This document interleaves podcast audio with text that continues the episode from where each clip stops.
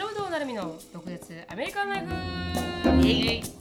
この番組はアラサーのなるみとアラフィフのしのぶがアメリカの生活を独舌に切っていく番組です。インスタグラムや YouTube でのコンテンツ配信。あとは毒舌コミュニティと称したオンラインサロンでは非公開エピソードとかあと独占映像なんかも盛りだくさんです。ドクアメオンラインサロンはドクアメ .com インスタグラムはドクアメアンダースコアオフィシャル。そして YouTube はドクアメショートストーリーで探せますのでぜひチェックアウトしてみてくださいつぶやきの前にお知らせなんですが、はい。大ニュースですね。大ニュース。大ニュースです。私たちですね。はい、ドクアメ史上大ニュース。大ニュースです。そうでもないか。大ニュースですよ、2022年、はい。ドクアメライブ。リユニオン。東京リニューニオン in 東京ということで、あのドクアメがあの実際に生で見れるというあの、はい。イベントを開催しようと考えております。はい、あのー東京で考えているんですけど、多くの人に見ていただきたいっていうのがありまして、今はチケットを売るというよりかは何人ぐらいの方が来られるかなっていうことでアンケートをうん。Google フォームであの応募を募っております。うん。はい、一人でも二人でもあの何名来られるかを記入してもらって、でその人に応じてあの場所を決められたらなとうん思っております。インスタグラムでは先にあの連絡してるんですけど、うん。投稿してるんですけど場所がわからないですって言われた方はそれが理由です。うん。一応押さえている場所は門前仲町ってところの、ね、あるんですけど東京のね。でも本当に、はい。東京のはい。でも人にの多さによってもう少し大きいところを借りる可能性もあるしもし人が少なかったら小さいところを借りる可能性もあるので、今のところ場所はスペシファイしておりません。はい。はいがあのドクアメ7月の8日9日。はい、金曜日に。土曜日。金曜日はまあ夜の部。土曜日はまあお昼ぐらいの部。の部、うん。はい、ありますので、はい、ぜひあのー来てくださいっていう感じですかね。はい。違うか。はい、ん。そうですよ。あのこれ3年ぶりですよね。3年ぶりです。ですね。で、はい。えっ、と、まあ、私たちが、えーライブで収録をすると。はい。うん皆さんが参加型で、えーライはいブで収録をします。はい。で、はいもちろん、しますあの、ジェイコブであったりとか、まあ、うん私はちょうどさ里帰り中なので、それがはいハプンできるんですけど、まあ、うんね、エリカ、アシュリー、ショーンも、えー同じ会場にいる形になると思いますので、まあ、皆さんで、愉快な仲間たちと一緒に、はい。毒アメの収録にお付き合いしませんかっていう、once in a lifetime な opportunity ですよってことで。 once in a life time のオポチュニティですかね。まあ来年がね、あるかどうかがわからないっていうところもありますし、もうエリカも大学行っちゃってね、もう take off するかもしれないし、ね本当に、あの、今年できることを、まあ今できることは今やっておこうってことでね。はい、はい。まあもちろんね。あの、今コロナの、もちろんコロナの環境、まあ、コロナの、えー状態っていうのは、うん。あの、センシティブに、あの、検検討した結果、はい、まあ、もしその時にすごく感染状況とかが悪くて何らかのリストリクションがあればあの、うん、結構ってこともありますがはい、それはまあそれ次第考えます。はいうん、でもねあのいぜひぜひあの東京でしかやらないので地方の方には大変申し訳ないんですけど、大変申し訳ないはい、これは本当に私の勝手なあの 希望で、はい、東京でしか今回はできませんが、えーはい。金曜日土曜日ぜひぜひ皆さん、はい。もしあのよご予定がないようであれば、はい、えーなんとか東京までいらしてください。はい、お待ちしてます。お願いします。お待ちしております。はい、あー私のつぶやきはですね、はい。今日のつぶやきはあの前にウィル・スミスさんのインシデントの話したじゃないですか。ほうほう。盛り上がってますねあれね。盛り上がってますね。ヒートアップしてますが。あのジェイコブとあのまたヒートアップしたアーギュメントではないですけど、うん。ディベート？意見はいディベートがありまして、うん。面白いね。なんかそれがなんか本当になんていうか面白いというか、うん。あのアメリカ人の笑いと日本人の笑いの違いがすごい浮き彫りになったあのインシデントだったというか。日本人だとなんていうかあの人をあまり傷つける笑いとかってあんまりしないじゃないですか。うんそうだこうね、まうん。漫才もそうですけどなんかこう、うん。まあまあ昔は多かったかもしれない、うん昔は少しだから女性になんかデブとか言って笑いを取るとかあったかもしれないけど今は少し結構シビアになってきてるというかそこら辺が。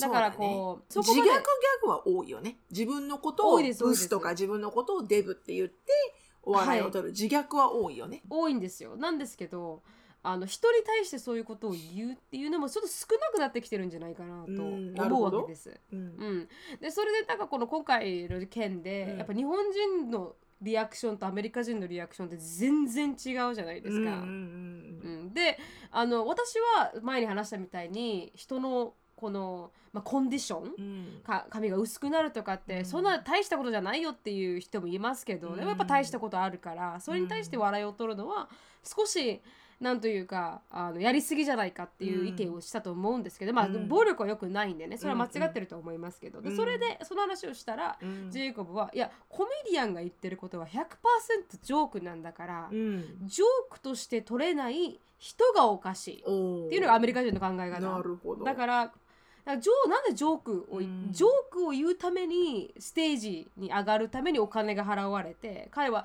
自分の仕事をしているだけだと。でそれがあまりにもひどいあのジョークだったとしても、うん。これはジョークなんだって割り切れなければならないっていうのが、まあ、アメリカ人のジョークに対する向き合い方。だからアメリカ人のジョークって結構こう政治に対して言う言葉だったりとか、であとはなんかあの政治人種、うん結構こうあまあ、レリジョンも宗教もあるけど、うん。すごくすごく際どいところを指してくるような、うん。まあ、ブラックヒューマーって言われるような感じのものを、だね。はい、責める、うん笑いが多いというか。あの結構有名なコメディアンさんの人が If you cannot take a joke, if you get offended, get the fuck out って言ってるからね。うーん。まだからさにそのね、この場に来てお金を払って俺のショーを見に来てるんだろ？心が傷つくぐらいだったら、レディーじゃないから出ていけと。そうそうそうそう。笑えないなら出ていけと。うん。うんそういうスタンスがうん。なんかこうアメリカ人のスタンスでそれでコメディアンも割り切ってるしうん。観観客も割り切ってると。でうん。今回の件で割り切れなかった彼女が悪いっていうのがうん。まあなんかこうアメリカ人の考えうん。アメリカ人っぽく。だからなんかあのああらゆるアメリカのコメディアンがうん。なんかこのそれに対して結構あのコメントしてるんですよ。うん。なんかこう笑いを取ろうとそれでそれをウィル・スミスの剣を使って笑いを取ろうとしてて。うと。ううん。ん、だからめっちゃ大きいヘルメットかぶって、うん。あの今の時代何があるかわからないからね とかって。オスカーの司会もねみたいな。そうそうそうそう。自分を守らなきゃねとかって言っている、なんかこの人もいたりだったりとかすごい有名なコメディアンの人がまあコメントしてたりとかっていう感じがアメリカ、なるほどなるほど。だからそれがなんかこうあまりにも日本とのこの温度差うんがあって、面白いなと思うんですこの笑いの違いって結構カルチャーが出るじゃないですか。確かにね。うん、だ日本では OK なこととがアメリカではダメだし Kevin's English っていうなんか今すごい有名な YouTuber さんいらっしゃ。るじゃないですか。うんでなんかこのアメリカ人からあアメリカ人と日本の笑いの違いみたいなのを作ってて動画で、うんうん多分多分ですけど、うん。アメリカはこの政治とかうん。人種とかで笑うみたいな、うん。この例えばあアジア人だったら目が細いとか、うん。なんかそういうこのステレオタイプで笑うのに対して日本人は「えそんなこと言うの?」って思ってるけど、アメリカ人からしたらツッコミで殴りを入れるとか、うん。ツッコミで昔頭ボンって殴ったりとか、うん。たらいが落ちてきたりとか普通だったじゃないですか。うんうん。それがアメリカ人からしたら「えなんで暴力なの?」って思ってしまうっていうこの笑いの違いがすごく露骨に出るって話をして確かにその通りだなと思って。うん。うん。からそれをジョークとして受け止められないのは日本人の文化うんの違いが出てきてるんだなーってジェイコブと話し合いながら分かり合えないなかったんですよ。うん。ジェイコブと「いやいやいやいや」みたいな。でもそれはジョークだから、あでもそんな人のことを笑うなんてひどすぎるとかっていう感じでうん。なんかこうあのディスカッションがあった上で前回しのさんがジョークについて、うん。ダッドジョークについて話した時に、なんかやっぱそれを笑えないのも日本人っていうこの違う笑いを持ってる笑いのセンスがね国民性出るもんね、うん。習慣とかね、そのお国柄とかね、はい、うん。だからそこがそう違うところだなとは思いました、うん。見てて。うん。確かにね。なんか違うところもあるなーって思いつつもでもやっぱりこうあのー下町文化で育っている私としては、うん。こうやっぱこう笑いのツボが合うところもあるんだよね、うん。そういうあの黒人さんのカルチャーであったりとかうん。あとメキシコ人のお母さんのカルチャーであったりとか、うん。なんかこうは同じだわハマるわっていうところもあればあうん。全然違うんだなっていうところもあれば、なんかでも面白いけどね。でも基本的になんかやっぱりこうアメリカで住んでいて思うのが確かに、あのまあジョークを言えるぐらいの仲間うちであればジョークをと取れる方がうん。やっぱり仲は進むよね。でもそのうん。言える関係まで親しいかどうかっていう親しくもない人からものすごい Asian joke 言われたらは？って私も思うけどね。全く親しくもないのに、いきなりこうなんか「あ valet parking できた？運転できないでしょ？アジア人女性だから」とか言われたら。はいはい、はい、ちょっと待ってあなた。あ会ったばっかりですから。みたいな、うん。そう私が言うならわかるけど。まあ確かに全然今面白くないみたいな。うん。でもなんかこう知ってるメンバーの中だったら、うん。あの常に私の運転はこうからかわれるみたいなね、はいはいはいはいでそれに対して私がなんかもうあなたねいい加減にしてくれるかな。私は突っ込むみたいな。そういうのは全然うん。OK だけど、うんうん、でもあのやっぱこう冗談で冗談を冗談として受けることができてそれを笑いにすることができればできるほど、こううん。アメリカでのお友達関係っていうのはすごく花が咲いていく気がする。確かに確かに。うん。でもそれは本当にこう TPO を考えましょうみたいな。うん。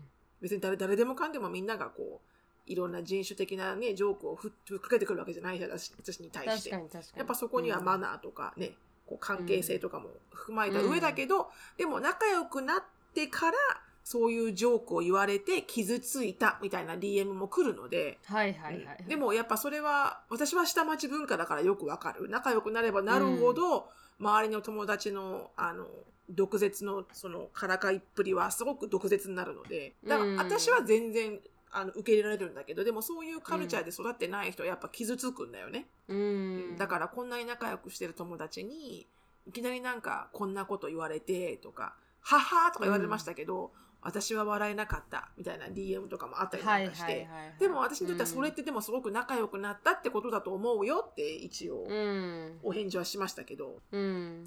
やっぱりこう性格もあるだろうね。ある。でもカルチャーが一番強いんじゃないですか？うん性格よりもそういうもんだって思ってたらそういいうもんだって捉えられますけど。確かにね。だしのさんがこう私の昔の眼鏡見て笑った事件があったじゃないですか、うん。で私はしのさんがそういう人だからそういうことをソルティーなことも言える人だって分かってるのと やっぱ全然分かんないのとでは確かにね。あのジョークがインソートになったりするから。だからそこら辺ってやっぱかその人のパーソナリティも理解した上で、なんかこうあのああそういう人だよ。から、それも多分愛を持ってのジョークなんだなとかっていうのは なんとなくわかりますけど、うん。でもやっぱりあのコメディアンだから、ね。そうそうそうそう。コメディアンもコメディアンでコメディをするために立ってるんだっていうのを理解した上で来てるんでしょ、うんっていうのはうん。確かにジェイコブが言ってる意味はわかるなと。まあ確かにねわかる気がするな。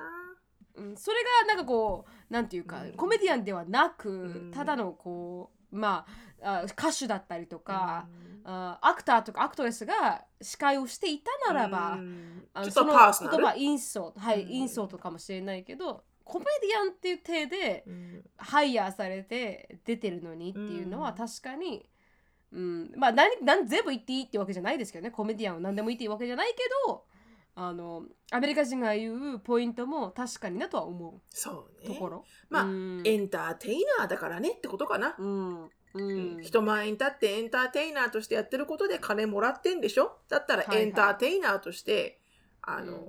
こう、突っ切りなさいよってことだよね。貫きなさいよってことだよね。なんて思うけどね。ううん。んそれがねあのん。文化の違いがかなり浮き彫りにこの、うんあんまりこうジェイコブといや違うでしょっていうことはないんですけど、うんうんでも今回初めていやいや分かり合えないみたいな、うんうん面白いね。ことに、うんはい、ことになったんで、はい、うん。ちょっと笑えちゃったってないんかこうじゃあお互いにその意見はまあ分かろうと思えば分かるけどでも僕は反対、私は反対って感じね。そうですそうです。分からなくもないんだけど、でもないんだけど反対っうん。ていう感じね、うん。いやでも人の容姿、うん気になってる。あなたも傷つくでしょ？それについて笑われたらっていう感じなんですよ、確かに確かに、うん。だったらもっとウィル・スミスに対する笑いだったりとか、うん彼女じゃなくてよくねみたいな。そうそこアワードを受賞してんの彼女じゃないから、うん だからいやいやなぜよじゃあわざわわざ彼女に対してジョークを言う彼がね言う必要があったのかっていうありがとうございました、ありがとうございます。はい、私はですね、えーつぶやきとしては、あのですね、私、あのー初めてだと思うんですよね、多分。うんなんですけど、初めて、あの、エリカに対して、うん、あの、I am very proud of you って言ったんですよね。で、私、あんまり、まあ、皆さんご存知の通り、褒めるお母さんではないので、うんあの、しかもこう言葉にして褒めることをするっていうのをしたことなかったんですよ、あんまりね。うんあ、まあもちろんちっちゃい時によくできたねとかさ、ね、うん。上手だよとかそういうのは言いますけど、うん。でもよくアメリカ人の、特に白人のお母さんなんかが言う、なんかもう You are the best とか、はい I'm so proud of you とか、あの、I could not ask for any better daughter I ever asked for とか、はいはいはい。そういうのって結構あのデイリーにね、うん。デイリーとか頻繁にシーゾナルに言いますけど、うん。白人のお母さんは、うん。私は一回もやっぱ言ったこ言ったことがなくて、で言いたくなかったわけではないんですけど、うん。こう別にやっぱこうちょっとこう照れが照れが入ってしまう、ううん。ん。そういうの言う時はね、うん。よくやったじゃんぐらいは言うけど、うん。本当にこう真剣にあの立派だねっていうふうに言ったことがなかったんですよね。うん。でも最近あの電話でうん。こう、本当自然に、あの、すごいじゃん、エリカ、よくやったね、頑張ってるね、すごいと思うよ、お母さんっていうふうに言ったんですよ。うんで、結構あまりにも自然に、あの、その言葉が出た、出出たもんで、うん。ちょっと私も拍子抜けしたんですけど、うん。うんそしたらエリカが、Yeah, mom, I'm a big girl now って言ったんですよね。うん。あ違うわ。I, I, I wear big pants now って言ったのか。うん。私はあの今大きいお姉ちゃんのパンツを履いてるのよっていう表現が、まあ、あの大人になったのよっていう表現なんだけど、何ななんでそう言ったかっていうと、うんあのエリカがアルバイトをゲットしたわけですよ。はいはい。で今フルフルで月から金で働いてるんですよね。うん。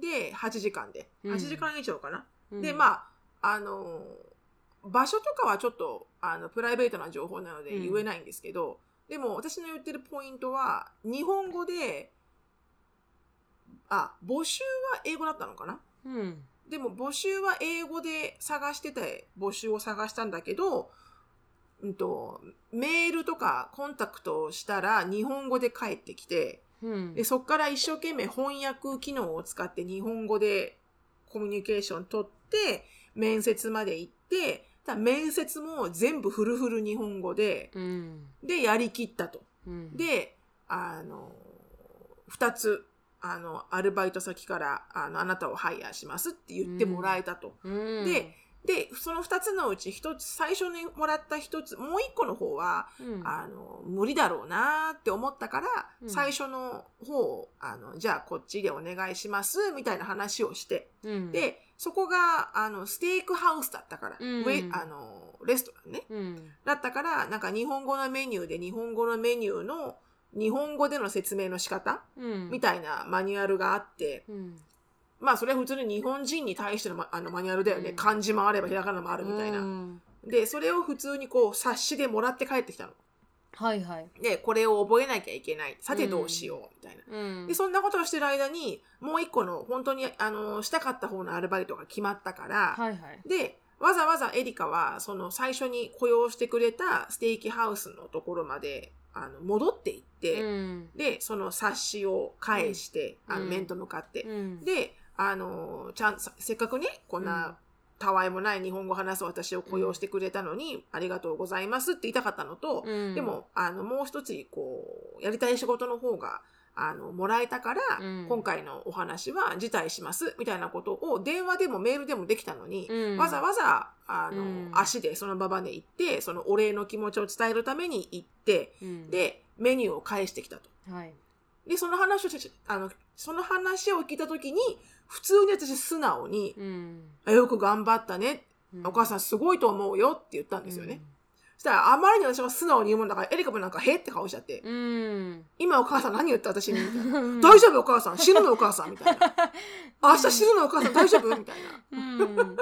そう、そうなんですよ。だから本当に、あのー私自身やっぱりアメリカに来て、でさえ、エリカの日本語よりかは全然英語を喋れてたから、うん。それでもやっぱり、あのーいろんなこう、乗り越えなきゃいけないところって大変だったのに、それよりも全くない幼稚園レベルの日本語で、うん。面接やって、しかもその後に、あの、お礼まで言いに行ってっていうのは、あの、偉いなって本当心から思って、うん。よく頑張ったなと思って、うん。自分で何でも挑戦して、うん行動力。あの、まあ、いいや、受からなくても、nothing to lose だし、みたいうん。なアタチュードで、うん。で、すごい多分日本語にコンプレックスはあったんですよ。自分が日本語を喋ると、あの、みんなが多分私のことをバカだと思うってよく言うから、彼女が。うんで、いや、バカなんて思うわけないじゃん。みんなが思うのは、あ、この人は日本語が母国語じゃないんだなっていうのを思うだけで、あなたのことをバカと思うだろうなっていうのはあなたの固定概念。うんで、お母さんもそう思ってたからわかる。うんでもそう思ってる間は言葉上手にならないよ。確かにそう思ってると一生懸命完璧に言わなきゃ完璧に言わなきゃって自分で自分を追い殺してって、うんで、どんどん喋れない負のスパイラルにはまっていくから、うんいいの。笑われたら笑われたで。うんそれもコミュニケーションの一つ。うんで、笑ってくれたら、そうじゃないんだよ。こうやって言うんだよって教えてくれるから。うんだからそこのなんかエリカがストラグをしてるところとかもわかるし。うんだからどんだけ大きな挑戦だったかっていうのが私はすごくわかるので、彼女が。うんだからこそ、いや、本当によくやったねっていうふうに、あの、言えたので、うん。あの、すごくね、あの、今とっても、なんだろう、あの、誇りに思ってます、エリカのことを。うん。うんもう頑張ってます、彼女。3ヶ月以上経ちましたもんね。1ヶ月1月の20日が行きましたもんね。2ヶ月半ですね。2ヶ月半か。2ヶ月半でこんなに行動できてるって素晴らしいことですね。うん。本当ね、うん。すごいと思うんですよ。うん、うん。素晴らしいことだと思うわ、ううん。んでエリカってやっぱり挑戦する意志あるしすごいなんかこう、ハングリー精神あるしうん。なんかそういうところが彼うん女の原動力だし行動力になるからなんかすごい偉いなって見てて思いますよね。うん、私もね、すごくそう思いました。最初ね、1ヶ月半ぐらいは、うん。まあ、何もしなくてね、うん。だらだらだらだらだったんですよ。うん。で、うちの母親に電話するたんびに、まあ、あんたエリカ何しに来たの？あんた朝寝てても起きてこないし、もう、って。言ってで何しに来たの？ってあなたに時間を過ごしに行ってるんですけど、みたいな、うんおばあちゃんと過ごしに行ってるんですけど、うん。みたいなことはあったんだけど、うん。でも、こう、まあ、うちの母親にその時、あの、言ったのが、うんあの、いや、その気持ちはわかるけど、うん。あの、でも多分、自分で何とかするはずだし、うん。あの、何らかの考えは持っていってるはずだから、うん。もう別におばあちゃんなんだから、うん。もう遠くで、うん。まあ、元気にしてればいいやぐらいの勢いで見ててって言ってたのが2、3週間ぐらい前で、はいはいはいで、はい。つい最近話をした時にうちの母親とうん。話をしたら、うちの母親も本当現金だなと思うんだけど、うんなあ、エリカはね、しっかりしてるわよ。さすがだわ。あんた全然意見違うじゃん、3週間前と。みたいな。うんそうそう言ってまして、あの子しっかりしてるわ。うん何も言わなくても大丈夫だわ。とかう言って。んうん。そうそうそう。なので、頑張ってます、エリカさんは今。素晴らしいエリカさんはい。でも。そうやってね自分からこうこう悔しい思いをするっていうのもすごい非常に大事なことですからね。なんかこう悔しくて喋れないもどかしさとか悔しさうん悲しさとか笑われて恥ずかしいとかってやっぱ最初の頃は誰でもかあの言語が違うところにいったら感じないといけない感情で、うん。でもそれがあるからこそ頑張りたい、上手くなりたい喋れるようになりたいっていう気持ちもなるし、で、うん。フォーリナーが来たらあこういうことでスタラゴはしてるんだなっていうこのシンパサイズすることもできるじゃないですかその人たちに、うんうん。それって非常にすごく重要なことだと思うから、うん、本当本当。うん。ね、あのーやっぱりこうね、あのー親元を離れて、うん。まあ親元離れてっつってもおばあちゃんの元にいますけど、うん。うん。でもやっぱり離れてみると、あのー見えなかったところが見えてきますよね、やっぱりね。うん。で、こう、なんかこう、違う親子の関係が築けるっていうのは、うんあのー面白いなって思ってきてます、うん今はね。ううんんうんまあ、とってもいい感じです。まあ、うん本当にこうね、あの、体を壊さずにだけ、あの、病気とかはしないようにってことだけを気をつけて、ね、うん頑張っていただきたいと思いますけど、あの、はい so far so good です。So far so good です。はい、はいありがとうございます。すいません。次のコーナ次のコーナーでー、すね。はい、お願いします。えー次のコーナーは、毒舌ミニチュア英会話レッスン。Let's speak English with attitude. このコーナーはケンブリースポンサーです。ケンブリーはオンライン英会話のパイオニアで、いつでもどこでもネイティブの方とお話しできるウェブサイトになっています。プロモーションコードの毒舌 DOKUZETSU 入れていただくと初回15分無料になりますので、ぜひ試してみてください。で、今日はですね、共有するのを忘れました。すみません、共有するのを忘れましたが、うん。ブラブラブラブラっうん。ていうのを、なるみちゃんなんて言うでしょえー、わかんないな。共有するの忘れたってなんて？う。まあ、トップオブダヘッドであ言うのを I- 忘れました I みたい I な。forgot to tell you. そんな感じですよね。うん I forgot to mention とか、I forgot to tell you。うん、で、よく、あの、E メールで書かれるのが、うん、あの、あの、I forgot to, I forgot to share with you とあ、か share with you そうそうそう。うん It slipped off my mind to share with うん you とか言うんですけど、うん。あの、最近学んだのが、うん。あの、I forgot to relay back to you。あ、はいはいはいはい。リレーバックするの忘れたんだ。うん、そう。I forgot to relate to you とか、リレー、本当にこのバトンをバトンで、ああの渡していくリレーですよね。うん。で、その言葉を、まあ、共有するのを忘れてしまったんだけど、みたいなことで、あの、使っているのをたくさん目にして、あうん、リレーってこういう風に使うんだ、みたいな。うん。で、どっちかっていうと、なんかこう、ん誰、例えば同じ、あのーなんだろう、同じグループのプロジェクトをまとめてる人の A さん、B さん、C さんがいて、A さんと B さんが、えー C さんに、ごめんなさい、A さん、B さん、C さんがいて、A さんが B さんに言ったあの E メールうん。を、えー B さんは C さんに回さなきゃいけなかったことを忘れたっていう、何らかのこう、今日、こう、回ってくるような情報、この人にも必ず共有しなきゃいけない、リレーして共有しなきゃいけない情報をうん。言い忘れたときに、うん I forgot to relate this to you, but this is blah blah blah みたいな感じ。いはいはい。だから、うん本当にこう、ん念のためお伝えしとくねっていう共有ではないんですよ。うん。こう回り回ってあなたもそのサークルに入ってなきゃいけなかったのに忘れちゃった場合とか、うん。同じ同じ商業相手のお客様に提案した内容のフィードバックをもらったらすぐにあなたにリレーするねとかこう何らかの関係性がある中ではいはの情報共有を忘れた時にはリレーを使うんだなと。完璧に全くそういう関係性はないんだけど、うん。でも、just in case for your reference みたいはいはない感じだったら、なんか share とか、うん for your reference とか使うんだなとか。うん。なので、リレーっていう言葉を、あの、まあ、ビジネス用語で共有みたいな風には使うんですよってことを私が最近学んだので、はいはい、皆さんと共有いたしました。ありがとうございます。リレーバックしてはいいただきました。ありがとうございました。はい、ありがとうございます。今日のトピックに入りたいと思います。はい、今日のトピックはですね、渋さんがシェアしてくれた、はそうなんです The よ。100 most famous logos of all time っていうあのロゴについての。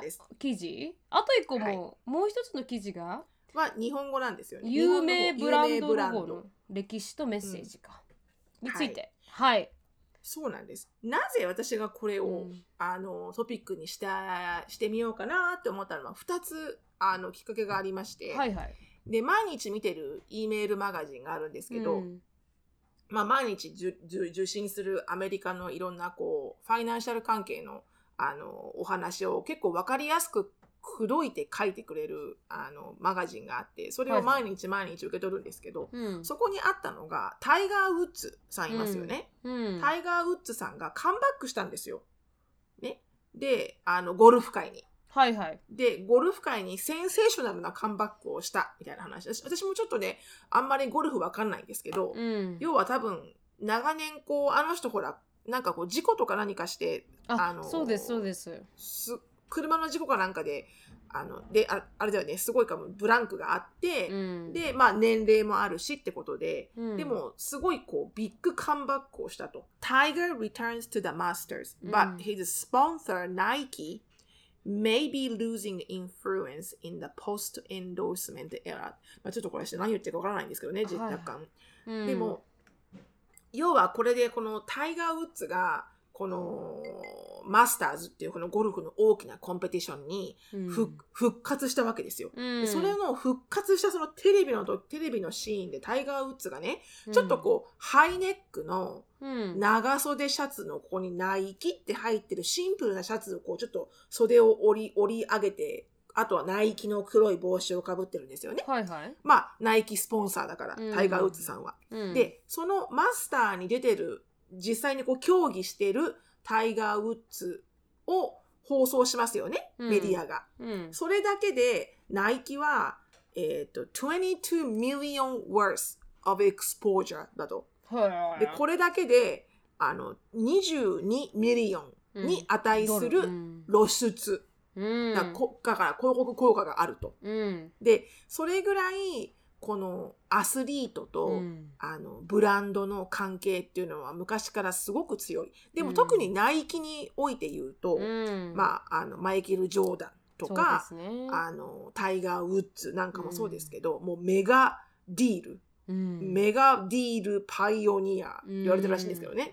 そういうのもある。で、なんかこうやっぱブランドにとってそのロゴがいかに露出するか、そしてその露出をしてくれる母体となる人がどれぐらいの人気者か。っていいうので、あの商品のあの今後の将来性会社の将来性がもう決まっていると。うん、でその時この記事を見ててうん。ふって思ったんだよね、ロゴうんロゴロゴって言うから。うん。なんでナイキはこんなふにゃんってしてるやつなんだろううん。ちょっと思ったの。何を思ってこのふにょんってしたこのフィーン？何？はいはい。だチェックマークみたいなね。ううん。ん。このマークなんだろうって思ってる時にあのちょうどなるみちゃんが「しのぶさん毒アメのうん。新しいロゴ作りました」って言って、あはいはいはいはい。あの本当にタイミングよく、うん。あのなるみちゃんから LINE が来てうん。でそれがまた絶妙なロゴでああありがとうございます。はい。私はですね so proud of you とうございます。当にねあのこれもうす毒アメのうん。私は今までなるみちゃん何回もいろいろトライしてきたじゃん。はいそうですね。こんなんですかねあんなんですかねうん。みたいな。うん。もう最終版ね。あ本当ですか？もう時満ちるみたいあな感じ。時満ちた。はいはい。時満ちましたか？はい時満ちる、私たち行くみたいな感じ。す。はいはいはいはい そう。なので、それはね、ぜひ、あの、なるみちゃんが共有していただけるので、インスタグラムやフェイスブック等々でご覧ください。でも、すごくいいロゴだったの。で、それを思って、あ、じゃあ、いろんなロゴが持つ意味って、うん意外に知らないじゃないですか。私も知らないし。うんなんでナイキがなのかとか知らないし。うんと思って、ちょっと興味深かったので、調べてみたわけですよ。はいはいはいはいはい。で、ちょこちょこね、こう、皆さんが分かっているようなところうんから行こうかなって思うんですけど、ちょっとはじゃあえーとね。私の、じゃあ私がなぜそのロゴになったかを説明しあます、そうだね。うん。そうだね。でドクアメのロゴよろしくお願いしまはすあの、うん。ポップな感じはいいなと思ってて。であの、いろいろ今までドクアメの文字とか作ってきましたけど今回はあ、まあ、やっぱドクアメってあの飴。飴玉の飴が一番イメージ的に強いなと思ったんで、リンゴ飴を最初はイメージして、あのうん。作ってるんですけどだから毒々しい感じを入れた飴だったんですけど、でも形的にチュッパチャップスに似てるなと思ったから、もうその飴でいこうってうん本当はチュッパチャップスの形をかたどってちょっとペコってあの丸じゃなくてひょこって出てるようにしたんですよ。それはちょっと少しデザイン的に可愛くないなと思ったんで、今の形になってるんですけど、じゃあそのリンゴがチュッパチャップスと結びついた瞬間にはい時満ちたんだね。時満ちたかもしれないですね。でもいろいろいろいろロゴはイインスパイアされてますけどねいろんなところから。かなりあのうんヘブリーインフルエンスを受けてますけどうんうんはい、うんそれは言わないでおきす。ます。一つの会社さん。そうだね。うんそれは言わない方がいいね。言わない方がいいかあのうん全然私が全部作ったよすごいでしょではないです。あの完全に、うん完全に。いやでもそれでいいと思うんだよ。なんかそううんいろんなところでインスピレーションを受けて、うんでも結局はなるみクリエーションができるわけじゃん。はあ、うん真似です。ねだからほぼ真似です。そうだからやっぱりほらいろんな人がいろんなところから絶対受けてるじゃん。だってな、うんあのいろんな絵描く人だってさ、うんモネにあのモネ印象派のモネになんか私はあのインスピレーションを受けましたとか、うんピカソとかさいろいろあるじゃん。はいはい。やっぱみんなやっぱ誰彼かしからこう印象を受けて、インスパイアされて自分のものを作っていくから、それをインスパイアされたのは全然普通のことだと思うけどね。ありがとうございます。でもあの はい、はいそれがイメージです。あの一応共有してますね。そのどういう感じなのかは。うん、はい。そうですね、うんぜひぜひぜひ。はい。はい、そうなんです。なので、ちょっとね、この有名ブランドのロゴがどんなメッセージがあって作られたのかっていうのをちょっとね、有名どころいくつか紹介していければなと思うので、皆さんはいが知ってるロゴにしていけば、うん。あの特にスクリーンシェアをしなくてもいいかなと思うので、うん。ね。はい。で、まずね、ね、Amazon。アマゾン。ありますね。amazon.com って書いて、Amazon って書いてあって、こう下にこう、ピヨンって、オレンジの。こっちからこっちに矢印行くよ、みたいなうんやつ。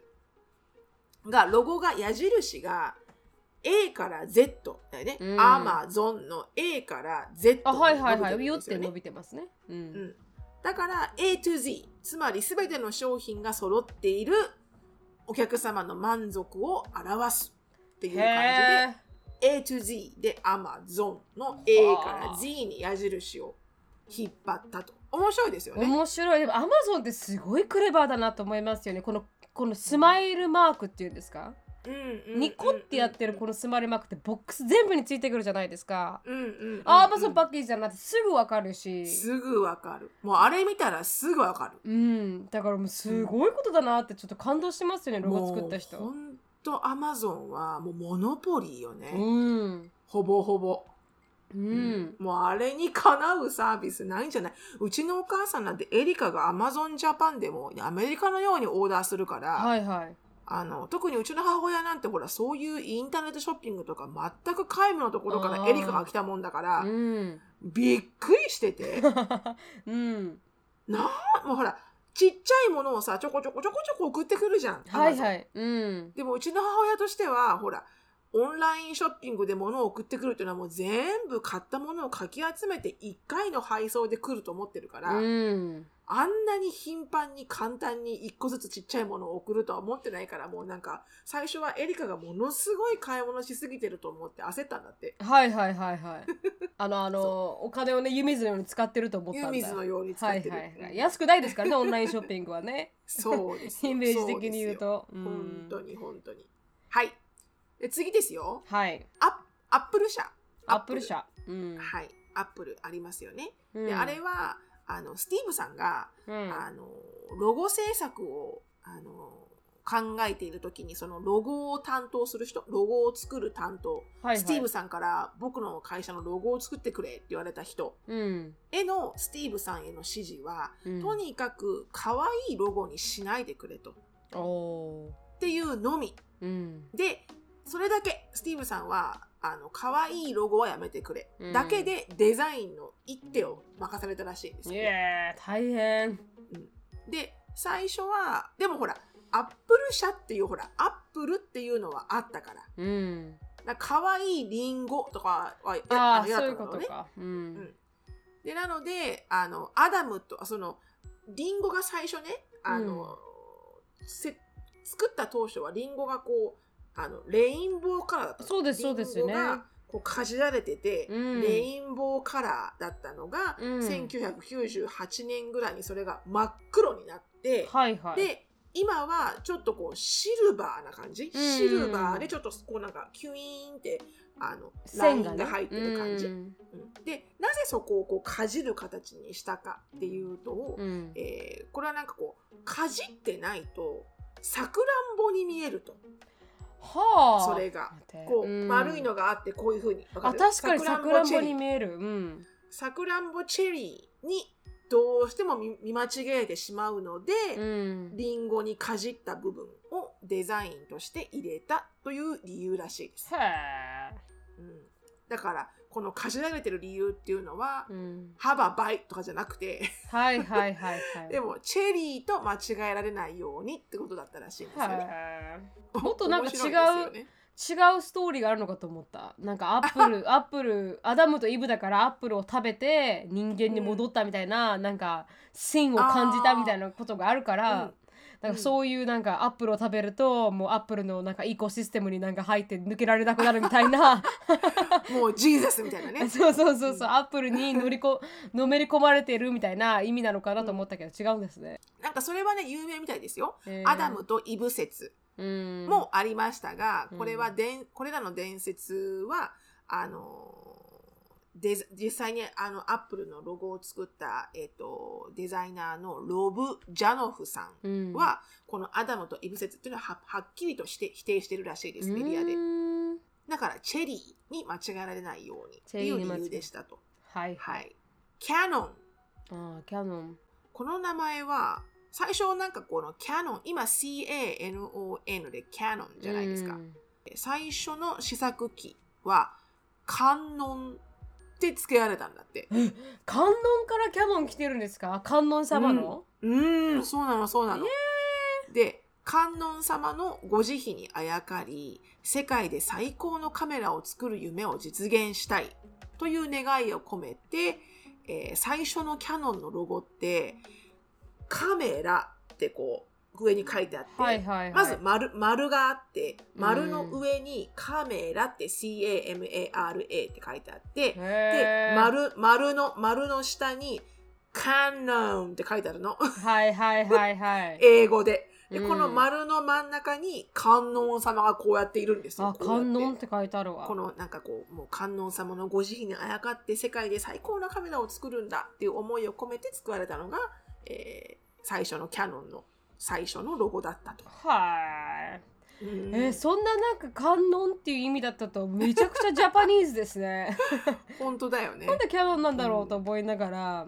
本当にね、うん。面白いですよね。うん、うん。なんかキャノンっていう言葉には英語で聖典とか模範とか標準っていう意味があって、うん。であの そのほらカメラって正確であの精密機器としての商標にふさわしく、うんそして世界の標準業界の模範を目指す私たちの志を表すようなものですということで、へえーキャノンっていう英語の意味自体にもあのカメラを作る会社としてのプライドが含まれていると。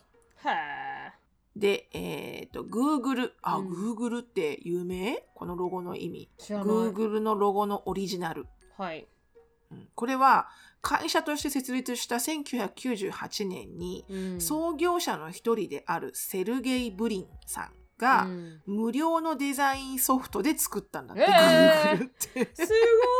今すごいお金お金なのに 無料の デザインソフトで作った。あでもそれでそんなの多いっすよね。だってああのナイキもなんかうん。35ドルか25ドルで、そこら辺にいるデザイン家の女の子にナイキ作らせてるぐらいだから、そうなんだ、うんうんうん、それで買ってんですよオーナーさん。でそれが今こんなモータイビリオンになってるんですけど、すごいでもね始まりはみんなそんな感じなんですね、そうだね、そうなんだろうね。う、ん。でロゴの今あの Google ってやるとロゴの L だけが、うんあの緑色うん。になってるのが特徴で、はいはい。で Google のロゴは色の三原色青赤黄色でうん。構成されているんだけれども、うん。L だけは緑色。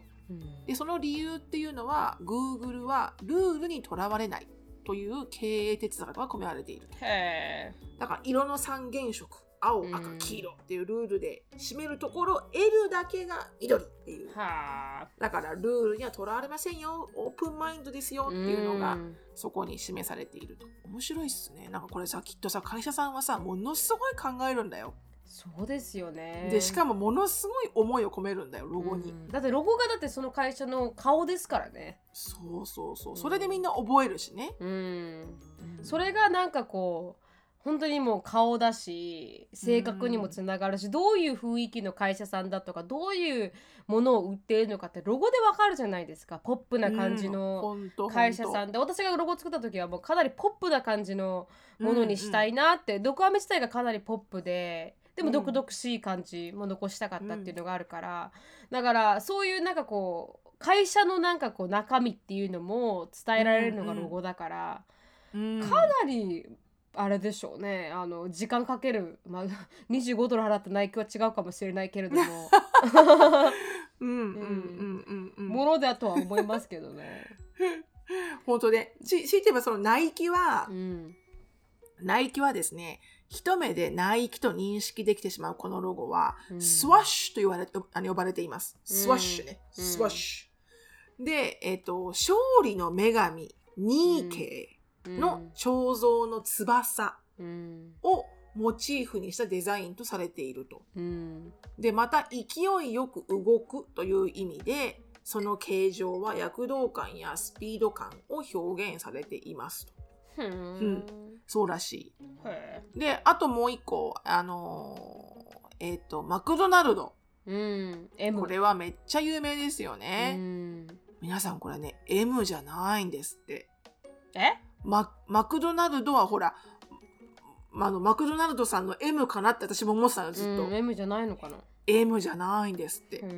でこれはですねあの実はゴールデンアーチと呼ばれる橋をイメージしたものです。へー。うん。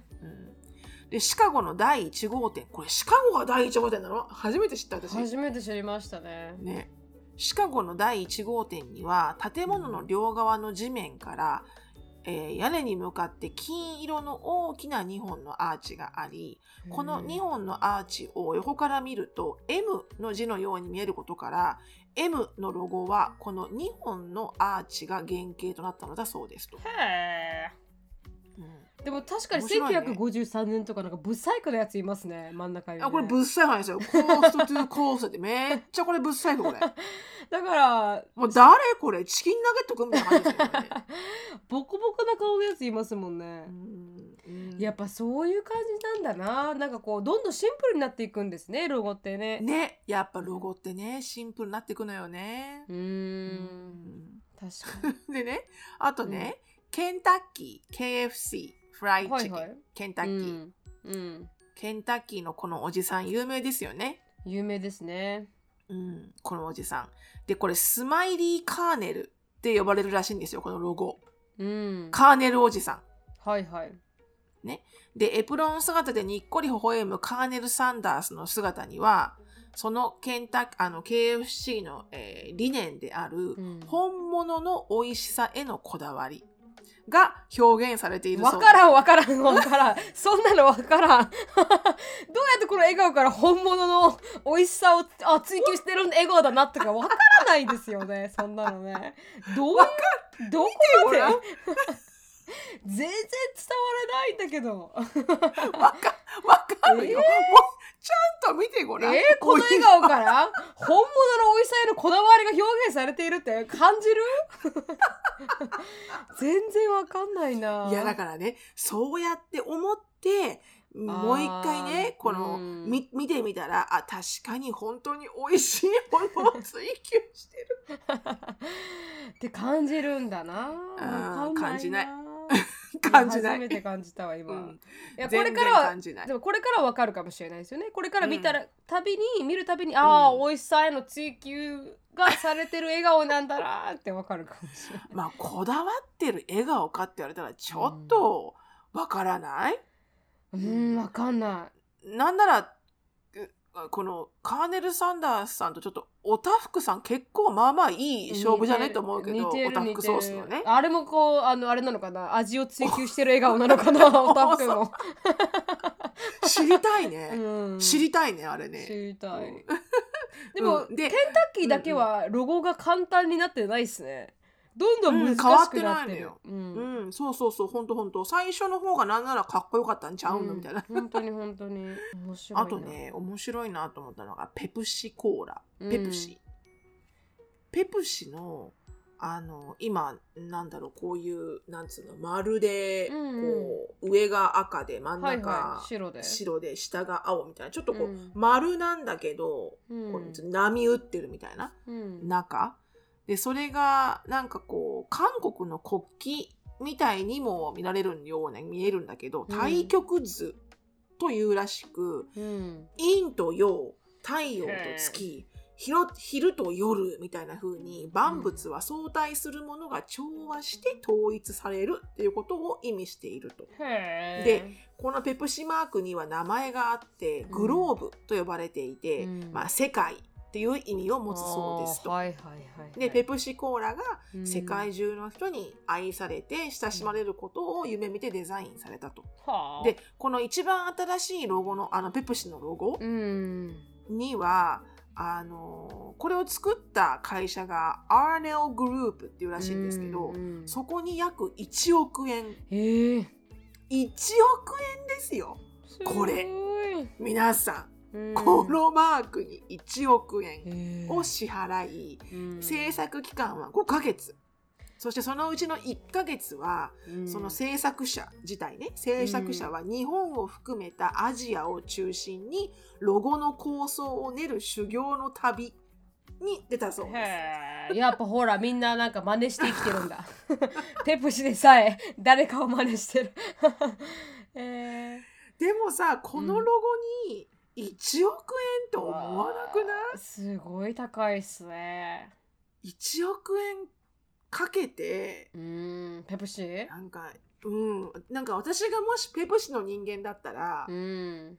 1億円払ってこれをプレゼンされたらうんいやー1億円だって思うかな みたいな。思うかな。確かにその通りですね。うん。でも一個前が可愛くないですか？個人的に、うん、かわいいよね、うんあのキャップ？ほらボトルのさ、うん。瓶ボトルの上みたいな、うん、蓋なんとなくペプシってこっちのイメージの方が大大きくない、うんちょっとレトロな感じのイメージ。そうそうそうそうそう、ねだからなんかまあこんなアマチュアな意見を言わせてもらって大変ああのペプシさんと アーネルグループには失礼ですけれども、うん。これ1億円なんか誰かがきっともっと上手にできそうな気がするんだよね。うん。でまあそれぐらいシンプルで伝わるロゴが欲しかったんじゃないですかやっぱり。でもこんなのって今マーチャンダイズも作れるじゃないですかペプシとかこうあのナイキとか。洋服とかね。洋服とかうん。昔のものを持ってきて、それが T シャツになったりとか。うんうんうんまあ一やっぱ1億円の価値はあるんじゃないですか？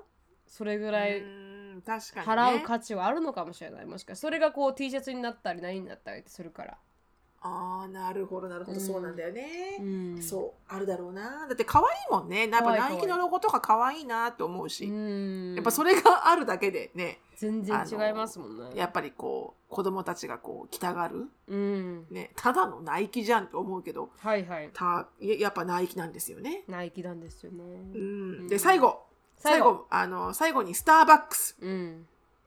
うん。スターバックスのロゴはあの女性ですよね。はい女性スターバックスのロゴの女性は、セイレンうん。セイレンだかサイレンだかっていうあのギリシャ神話に出てくる2つの尾っぽを持つ人魚、うん。これ、うん。マーメイド。うん。人魚の、えーキャラクタはいはい。ーで、テリー・ヘクラーさんが16世紀の北欧の木馬、えー木うん木版画から見つけてきて、商標にしたのが始まり。だそうですと、うん。で当初のロゴは現在のようなデザイン化されたセイレンそのその彼女の名前ね、ではなく全身ね。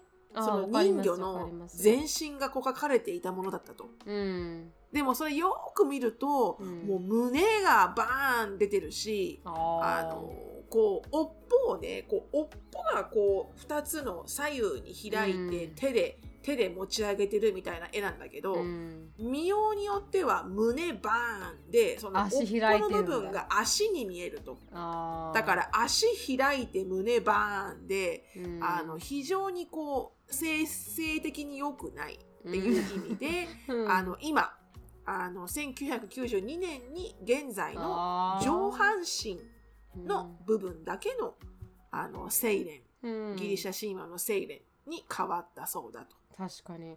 でもなんかはいでこの方は、うん。1971年から1987年何を改正したかってちょっと胸は隠れたけど少しもっこりになってしまってますもんね。よくないよくない。何を思ったんだろう1987まあ、年、うん、ちょっとこれ下がねもっこりね、もっこりになっちゃったかちょっと硬いうんちをねされちゃったかみたいな感じにになっちゃったよね。にうん、うん。ちょっとこれ全然ね改良されてない、改良されてない。まだだったら1971年ぐらいのうん。あの確かに模範画が良かったこっですよね。ちの方が良かったねみたいな、うん。うん。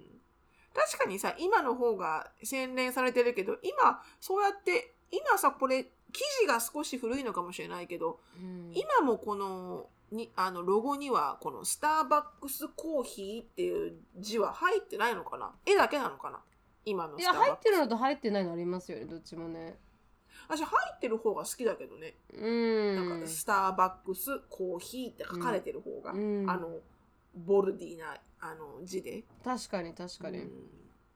でもすごいこれいいロゴだよね、いいロゴいいロゴ。すごくわかる、うん。こ緑れはっていうのもいいっすよね。スタバっていう、ううん。ん、緑っていうのもいいしあのーこう T シャツとか着てても可愛いなって思うし、かわいいかわい。いうん。でもなんかあのシアトルに第1号店があって。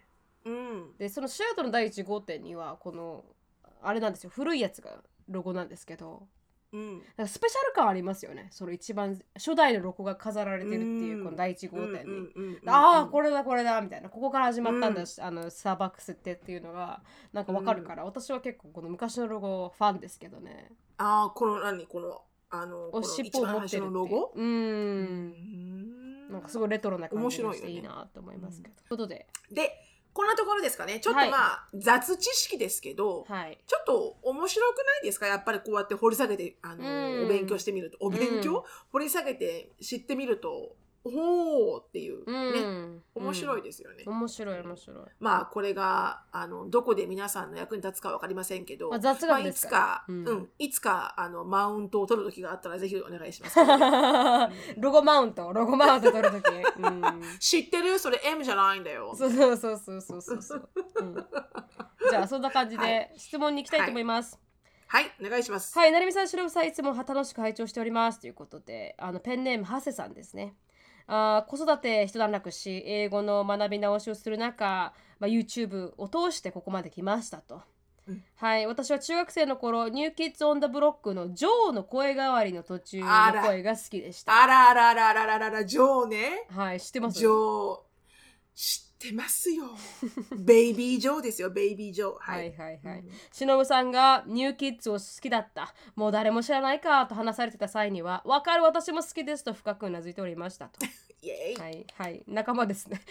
仲間でした。はいうん映画「バック・トゥ・ザ・フューチャー」「スタンド・バイ・ミー」「ホーム・アローン」でアメリカに憧れて育ちましたがインターネットのない時代勇気が足りず海外に飛び出せないままあードメスティックに年をと重ねてしまいましたなのでお二人のアメリカの生活は自分にもあまり、あありえたかもしれないパラレルワールドを見せてもらっているようでワクワクをしますと。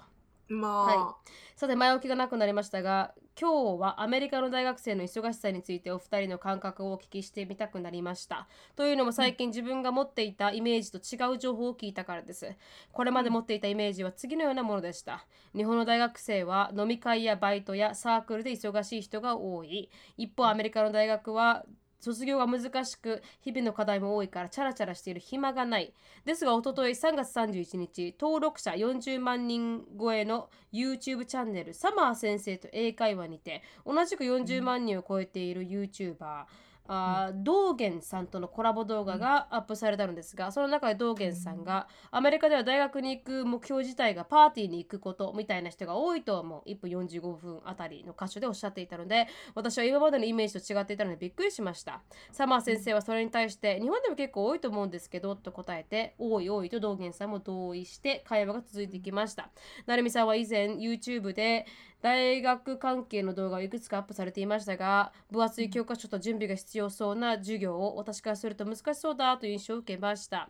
他にも今、ミネルバ大学に通う日本人学生ユージさんという方もご自身の YouTube でアメリカの大学の闇という動画をアップされていてその中であまりに課題が多くて難しくてすごいということを語られていらっしゃいました。まさにそれが私の中のアメリカの大学のイメージでした。でも道元さんの言うようにパーティーが目的の人も多いのでしょうか。学校専門個人による差が大きいと思いますが実際遊びの中心の大学生というのもアメリカでたくさん存在しているのでしょうか。もしかしたらコミュニティカレッジとユニバーシティとかそういうので違いがあったりするのでしょうか？ということで、日本とアメリカ両方感覚を知っておられるお二人から見た印象を教えてもらえたら嬉しいなと思って質問させていただきました。ということでした。うーん。これはなるみちゃんどうでしょう？ーん私はあ日本を経験したことがないのでいかようにも比べられないんですけど、日本はこうでしたって言えないんですけど、私の印象はアメリカまあ私がいた大学も変わってくるとは思うんですけどかなりあの仕事と学校を両立してる人が多くて、う、でやっぱり稼ぎながら学校に行っている方も多かったし、で2つに分かれる気がするんですよ。ちゃんと真剣にやってる人はあの宿題もちゃんとやってきて授業にも合わせて仕事もやってっていう両立してる方。だから本当に息ができないぐらい忙しい。でも学校が終わったらすぐ帰って、まあ、エリカもそうだったと思いますけど、バイトに行って帰ってきたら勉強してっていう。なんかあんまりこう、チャラチャラ遊んでるイメージがない人とつるんでたのかもしれないですけど私は第二言語としてアメリカの大学を受けた時はもう忙しくて死にそうでした。ううん。ん、そんななんかパーティーパーティーをしてる余裕がないって言ったらおかしいですけどあの、あるのかもしれないけどそんなアテンドする暇もないという感じではあったかもしれない。うん。でも、オンディアドハンドで、あなんかこうアメリカの大学自体をあまり真剣に取られてない人はパーティーとかに行かれあの、うんいをやりすぎて単位を取れなくてどんどんどんどん落ち込んでいってる人も見たことがある。うんでどっちもできる人もいらっしゃるんですよ。パーティーに行って仕事はこのわすごいな勉強も両立できてる人もいらっしゃるから別にあのパーティーが一切日本みたいにないってわけではなく、あるんだけれどもなんかこう両立してる人とそれが原因で学校を辞めていく人と、もう全く全くそれに触れないでもうただ学校には勉強しに来るだけっていう人っていうので多分分かれてくるんじゃないかなと思いますけどね。うんでも勉強しないと単位を取れないんでアメリカは。そうだようね、ん。うん。あの出席してるからって単位取れる授業ってないんだよね。ないですないです。びっくりしました。そんな授業が日本にあるって聞いた時はえテストは？って思うんです。だってうんアメリカって毎週小テストがあって期末があって、ファイナルがあるから、じゅうん。やらないっていう選択肢がどこにもないというか、うん。でテストも80点以上じゃないとダメだしとか。テストはあうん私が言ってる時ね出席すれば大丈夫だよって言われたクラスは一応テストはあったんですよ、うん。でもテストが毎年同じであカンペがもう先輩から後輩へ行き渡るって感じ、いはいはいはいはいはい。でそんなそんだけテストが簡単だから出席率が結構重要で、うん。うん、だからずーっと来ないでカンペだけじゃダメだよってことだよね。うん。でもその出席もまあ今の時代の出席の取り方が分かりませんけど、うん。私が大学に行ってた20年ぐらい前は、うん。出席カードっていうものがあったんですよ。うん。でその要は先生が教授が「おはよう」って来たら「うん。はーいこれが今日の出席カードね」って言って置くカードなんかこう、うレシピカードみたいなサイズのを取って、うん。名前と自分の学生番号を書いて、うん。授業を出るときに教授に渡すかそのボックスに入れるかしていくんですよね、うん。超アナログだよね、うん。ででもその出席カードが7色ぐらいパターンの色があるのよ。うんうん。だから今日ちょっとほら先生によってはさここに置くから取ってけっていう人もいれば、うん。ちゃんと先生が1枚1枚あげる人もいるのね、はいはいはいはい。でもさ取ってっていいよっていう時はみんなさ、余分に5枚とか6枚とかもらっちゃうわけ。うん。そんなことしてると出席カードディーラーってやつがいるんですよ。やばいやばい。怖い怖い。あ何色欲しい？っていう人がいるんですよ。うん今赤みたいなんだけど赤持ってる。うん。だからさ遅刻とかしまある一定遅刻しちゃうともう出席じゃないから、はいはいはい。カードもらえないんですうんよね。うんでも電話して「何色？今日何色?」って言ってお友達が、出席した友達が今日赤って言うとその出席カードディーラーの子に電話して「ん。すいません赤1枚お願いします」って言って赤1枚お金払ってもらって、で書いてうん。出しちゃう、うん。そうすると出席になるから、うんそんな感じでございましたが、うん。私が大学に行ってる頃はうん。8割皆さん遊んでました。本当ですか？ほとんど皆さん遊んでました、ええ。勉強してる子ほとんど見なかったね。で私の経験上ねそれは、うん私の経験上。うん。でもなんかアメリカは意識系意識あでも日本も同じですよね。意識高い系はアメリカって何がいいかって大学がいいところは早く卒業できるんですよ、うん、うん。だから4年を2年 ,2 年半とかで授業単位をめちゃくちゃ取ってたら卒業できたりとか夏取ってうん。秋取ってとかってやったらできるから、うんうん。なんかもうひたすら勉強してる人は勉強してるというかお金払いたくないから、うん。っていうのもうんいらっしゃるし確かに遊んでる方もいらっしゃるし、うん。だからなんかでもだから間違ってないと思いますけどねその道元さんが言ってることも、ね。やっぱりパーティーばっかして、エリカの元彼はパーティーばっかして、そうそうそうそうそうそう。でそうそう。ちょっとなんかドラッグに手を染めてみたいな。もうもうやばいよねうん。彼はね。 downhill で rabbit hole に入ってきましたけど、そうそうそうそうそうそう。もともとがねなよっちのでね長よ違った人でしたからね。だからそそういうのもあるとは思いますけどね。特にユニバーシティはあるんじゃないですか。あのカレッジはそれがないからなんかこうユニバーシティなんか大学大学生感を味わえないカレッジは、ううん。んだからエリカに最初にエリカが迷ってた時にユニバーシティにそのまま行こうか、カレッジに行こうか迷ってた時にいや、うん。あのもうカレッジはほぼソーシャルはないからアテンドして帰るだけ。みんなそういう仕コミュニティカレッジの方。コミュニティカレッジの方はもう本当にアテンドして帰って帰る人はもう仕事してる人が多いからそこに対するなんかこうコミュニティビルディングみたいなのないけどユニバーシティに行ったら1年生からアクティビティに入って sorority に入れてみたいな。日本でいうあの同好会みたいなの入って、うん。パーティーとかにも呼ばれるし、うん。そういうことが楽しいこともできるけどお金は高いと、どっちを取るみたいな感じだったんで、うん。うん。ううん。ん。だから、うん、私は大変だったって感じですかね。うん。うん。そうですよね、うん。そうですよね。まあテストの受かる受からないの厳しさはやっぱりアメリカの方が厳しいような気はしますけどね。確実に厳しいと思いますね。日本よりも、うん。日本よりも、うん。あ日本もねちゃんと受からなければ単位取れないから卒業できないと思うんですけど、ううんん。うん。うーん。ジェイコブになんかうん。どうだった？って聞いたんですよ。大学の授業。もうほんと死ぬほど大変だったって言ってた言ってたんで。ジェイコブで。あでもジェイコブは仕事も両立2つ仕事があってど大学生やっててって感じだったんで。うん。でも本当めちゃくちゃ大変だったの時はと話してたんで。やっぱ大変だと思います。うん。ん。そうだね、うん。まあ親の過保護を受けてる人たちはそこまでバイトしなくていいから大変じゃないのかもしれないですけどアメリカだと。ね。うん。確かに確かに。うん。ですかね。うん。はい、うんそんなところですかね。はい、ありがとうございました。あのーまあどっちも国をまたいでも同じだということですねカルチャーはね。